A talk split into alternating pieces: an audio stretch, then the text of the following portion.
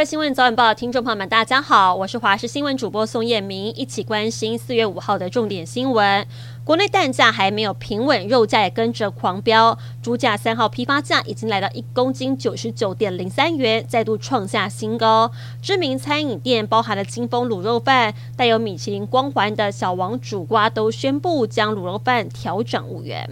长荣集团经营权抵定遗产官司却再度起风云。新宇航空创办人张国伟日前递状控告父亲张荣发遗嘱执行人及长荣集团柯立青、戴景全、刘梦芬以及吴建元四位老臣，指他们无故不分配遗产，已经怠忽职守，要求法院派请新的执行人，以利尽早分配遗产。台北地院最快本月开庭审理。另外，平面媒体也掌握张国伟去年一度担任利荣航空董事长，跟大房三哥张国正合作，寻求买下利荣股权，将老爸创立的利荣航空改为新捷航空，并入新宇，无奈最后计划破局。资深艺人张奎的长子张觉颖五年前得知涂姓友人跟黄姓男子张姓男子有债务纠纷，居然将涂姓男子诱骗至咖啡店，让黄男以及张男两个人率众将他掳走逼债，还趁机骗走了涂姓男子的名牌包。法院去年依照妨碍自由。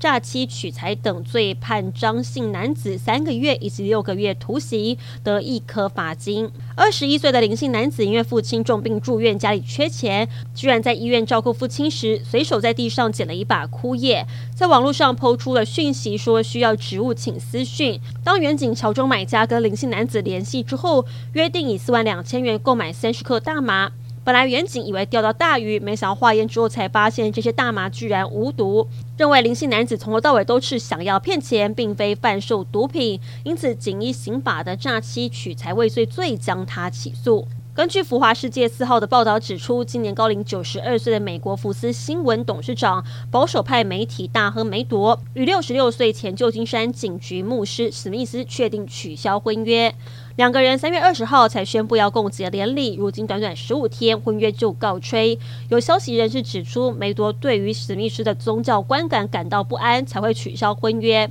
但梅铎的发言对这样的说法没有做出回应，而这原本会是梅铎的第五度婚姻。当时他曾表示，这会是他这辈子最后一次结婚。没想到峰回路转，出现了戏剧性的转变。结束封口费案庭讯的美国前总统川普已经搭机返回佛州，并针对此事在海湖庄园发表谈话。川普在将近半小时的谈话当中，除了再度强调自己受到政治追杀，并细数民主党执政以来经济衰退以及在阿富汗撤退等外交事件上的种种缺失，还批评曼哈顿地方检察官白爱柔在对自己根本一无所知的状况之下，却不惜任何代价要抓到自己。